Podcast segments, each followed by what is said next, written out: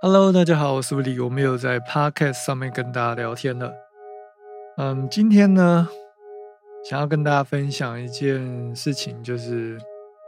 最近呢，我买了一台那个 mini 的 keyboard，是一个叫做 Beniger 这个牌子，它是一个德国的牌子。然后台湾的话，我们有时候搜寻会打金耳朵，因为它那名字不是很好念。那这个 keyboard 呢，它是三十二键的 mini keyboard。那我之后呢会做一个开箱影片，只是在这个 pocket 节目里面呢，先跟大家闲聊一下，就是每次我买一台新的 keyboard 的时候呢，我就要去看它说明书，然后去了解它的逻辑。那摸了这么多台 keyboard 以后呢，大致上我都可以很快的看完说明书以后呢。知道它的操作界面要怎么使用。可是呢，这一台 keyboard 呢，因为它是否合成器所使用的一个 mini 控制器，midi 控制器哦，一个迷你键的 midi 控制器，所以呢，它在呃设计上呢，有一些呃 sequencer 的设计，就是步进模式，你可以按一个扣，然后它就自动爬音之类的这样的功能。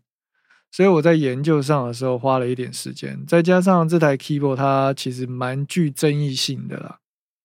所以呢，它的说明书呢跟它的界面不太一样，还有做过一次小改版。至于为什么会有争议性，我会在 YouTube 的影片再跟大家分享。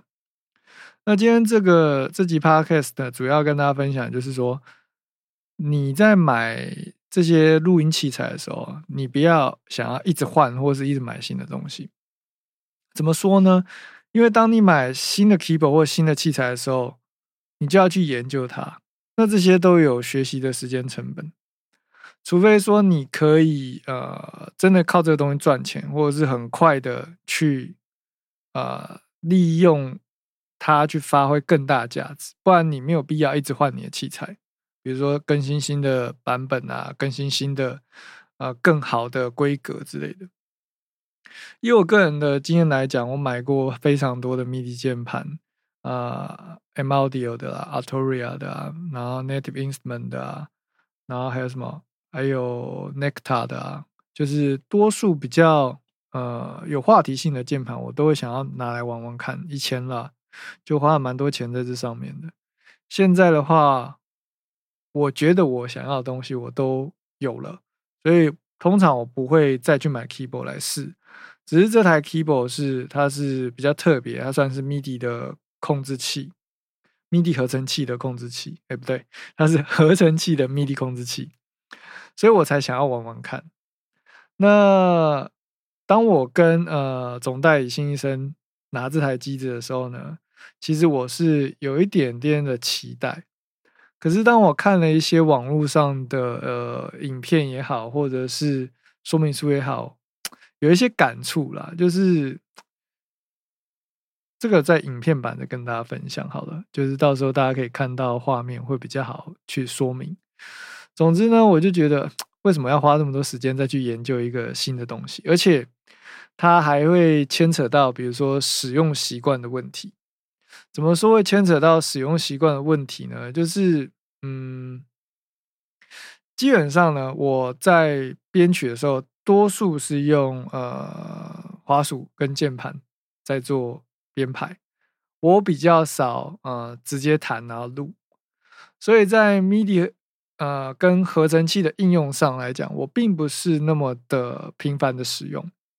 所以对我来说，哎，买这个东西到底有没有办法发挥它的效益？它可能就要呃三四千块哦，一个 keyboard 可能有的六四键的。或者是四九件的，可能就要一万多块。那你买了这个 keyboard 来，你如果不懂它上面所有的功能，是不是就没有办法发挥到最大的效益？甚至有的人他还没有注册，他不知道有送音色，或者是不知道这些音色怎么用。哦，所以当我们在上课的时候，如果学生有传讯息，或者是还没报名前就传讯问我说：“老师，你有没有推荐的 mini 键盘？”我都跟他讲说：“你如果有需要。”啊，我可以帮你叫，但是我会建议你在报名上课以后呢，我跟你聊过以后，你再去买你需要的东西，因为我会根据你的条件去思考说，哎，你的预算到哪里？那哪样子的 keyboard 会适合你？不同 keyboard 之间他们的啊优点跟缺点是什么？我会分析给你听嘛。所以就是，嗯，我一直在强调，就是买你需要的东西就好了。毕竟你还没有真正的开始用音乐赚钱，然后想要跟需要其实是不一样的。我们每次看到那些啊品牌的广告影片，我们就会很想要这个东西，但是。其实你已经有了相同功能的东西的时候，你就不需要去做升级。哦，那虽然这样讲，可能对于卖东西的乐器行来讲，可能会呃影响它到影响到它的销售。可是这是我这这这么多年来，至少十年来玩乐器啊，或者是玩这些录音混音的东西的一些心得，跟大家分享。啊，当然，那如果你是呃我们的学生，你要买东西之前呢，你都可以先问我，避免你踩到地雷，或者是买到哎不符合你需求的东西啊。然后我也推荐大家，就是虽然说你还在学习中的这个阶段，不过呢，如果可以的话，在你呃课后的时间，或者是你上班休息的时间，你就可以慢慢的。把你的一些作品放到网络上跟大家分享，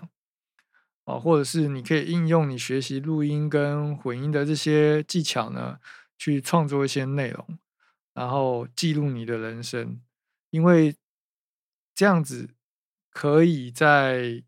更有在更快的时间内有机会让你的作品更更给更多人听到，然后。我们学这些东西，不不管是我们学音乐、学编曲，或者是学影片剪辑，或者学拍 YouTube 也好，嗯，并不是说为了要赚更多钱，而是说你学习这些东西，它慢慢的会影响你，哦，影响你的思考逻辑，影响你的呃对事情的看法，啊，影响你人生的际遇。像我有的学生，他他让他的儿子或者是女儿来上我们这个课。并不是希望他成为音乐家，而是希望说他可以多去尝试。我觉得这样的观念是非常的好的。那很多人太太目的性导向了，我因为想要干嘛，所以我去干了嘛。可是你是不是真的喜欢这件事情？你是不是真的喜欢音乐，所以你来学音乐？还是因为说你只是希望被看到，